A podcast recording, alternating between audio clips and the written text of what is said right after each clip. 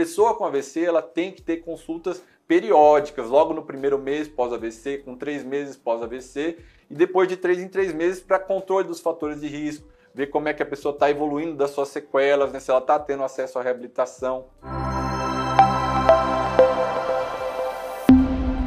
O AVC, ou popularmente chamado de derrame, né, que é o acidente vascular cerebral, ocorre quando tem uma lesão é, no cérebro em decorrência de falta de fluxo sanguíneo.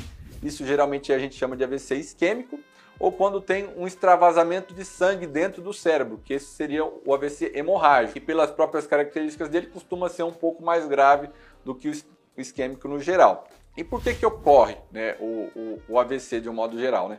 A gente tem fatores de risco que são comuns tanto ao isquêmico quanto ao hemorrágico. O principal deles é a idade, né? Quanto mais velho a gente fica, maior a chance da gente vir a ter um AVC, principalmente porque com a idade vão surgir novas doenças crônicas, né? Pressão alta, diabetes, obesidade, sedentarismo, né? E outros fatores que podem se acumulando conforme o estilo de vida de cada um, como o tabagismo, o alcoolismo, uso de alguns remédios específicos, surgimento de doenças cardíacas. Todos esses, todas essas particularidades né, são fatores de risco para o AVC. E dentre os que são principalmente modificáveis, né, é a hipertensão arterial sistêmica. Esse é o principal fator de risco que a gente tem que estar tá cuidando para evitar o AVC, seja o isquêmico ou hemorrágico. Né? A gente estima aí que em, em torno de 40% dos AVCs tem um papel da hipertensão, então é uma coisa muito importante para se tratar. E por que, que ocorre o AVC? Né? A pessoa tem esses fatores de risco todos, né? Geralmente o AVC, o isquêmico, né? Ou a pessoa acaba tendo um deslocamento de um coágulo, que seja do, de vaso do pescoço ou do coração para o cérebro, isso oclui um vaso dentro da cabeça e faz com que o tecido cerebral não seja mais irrigado e a pessoa vai ter essa lesão cerebral. Ou ela tem eventualmente algum pico hipertensivo, que pode levar ao rompimento de uma, de uma artéria do cérebro, levando a um sangramento, ou ela pode ter um aneurisma, né, que o Dr. Vitor acompanha, faz bastante tratamento dessa parte também. Esse aneurisma pode se romper por, por um pico hipertensivo também, ou por características do próprio aneurisma, da parede do vaso, fragilidade, levando ao extravasamento desse sangue aí. E se o AVC ele não for prontamente atendido, né, as chances de sequelas são maiores ainda, levando a um prognóstico pior e aumento da chance de dor pós-AVC, claramente. Falando, comentando um pouquinho só do tratamento, né? O tempo é muito importante hoje em dia no tratamento do AVC principalmente no do AVC isquêmico, que é aquele em que falta sangue, né, chegando no tecido cerebral. Porque a principal, a maior parte dos tratamentos que a gente tem disponíveis hoje em dia são muito dependentes do tempo. Então a pessoa tem que chegar cedo.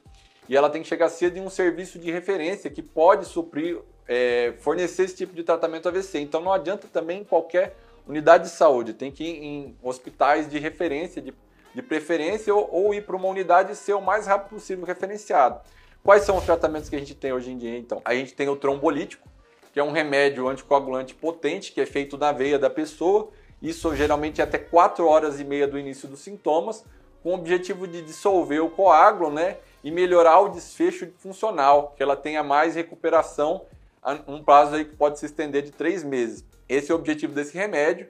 Em alguns casos, a gente tem um procedimento que é um cateterismo, que é feito pela coxa, que a gente consegue buscar um coágulos grandes que estão bem próximos das, da, da, das artérias do cérebro, estão nas primeiras artérias do cérebro. Então a gente tem esse tipo de tratamento que ele geralmente é feito até 6 horas, em alguns casos a gente pode fazer até 24 horas. Esses tratamentos têm revolucionado né, o atendimento do AVC, levado a, a, a, é, redução de sequelas de maneira importante e podendo, de certa forma, também prevenir a dor pós-AVC. Deu sorte.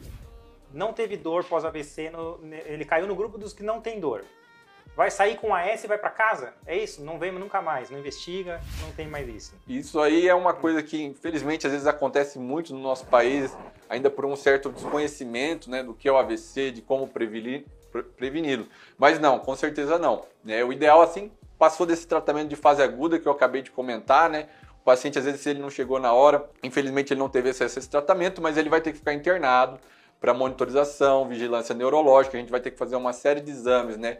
Para determinar de onde veio o coágulo, se o coágulo veio do coração, veio do pescoço, se é um problema de uma doença de pequenos vasos do cérebro que estão fazendo oclusão e levando ao AVC, ou se ainda é uma outra causa, uma doença do sangue que causa o coágulo.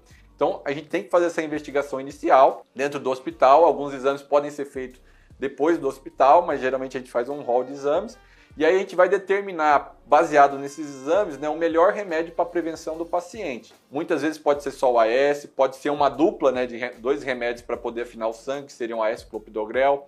E algumas vezes a gente tem que lançar mão de anticoagulantes mais poderosos, principalmente quando a gente sabe que é um problema mais de doença do sangue ou problemas cardíacos. E o acompanhamento não para por aí. A pessoa com AVC ela tem que ter consultas periódicas, logo no primeiro mês pós-AVC, com três meses pós-AVC, e depois de três em três meses para controle dos fatores de risco, ver como é que a pessoa está evoluindo das suas sequelas, né? se ela está tendo acesso à reabilitação, é, como é que ela está, como é que está o desempenho cognitivo dela, porque é muito comum ter prejuízo cognitivo pós-AVC. Então tem uma série de coisas que tem que ser avaliado e tem que ter um acompanhamento médico regular. Não é só dar essa e mandar embora, né, é, Vitor? É, não, não dá, só tem que ficar de olho.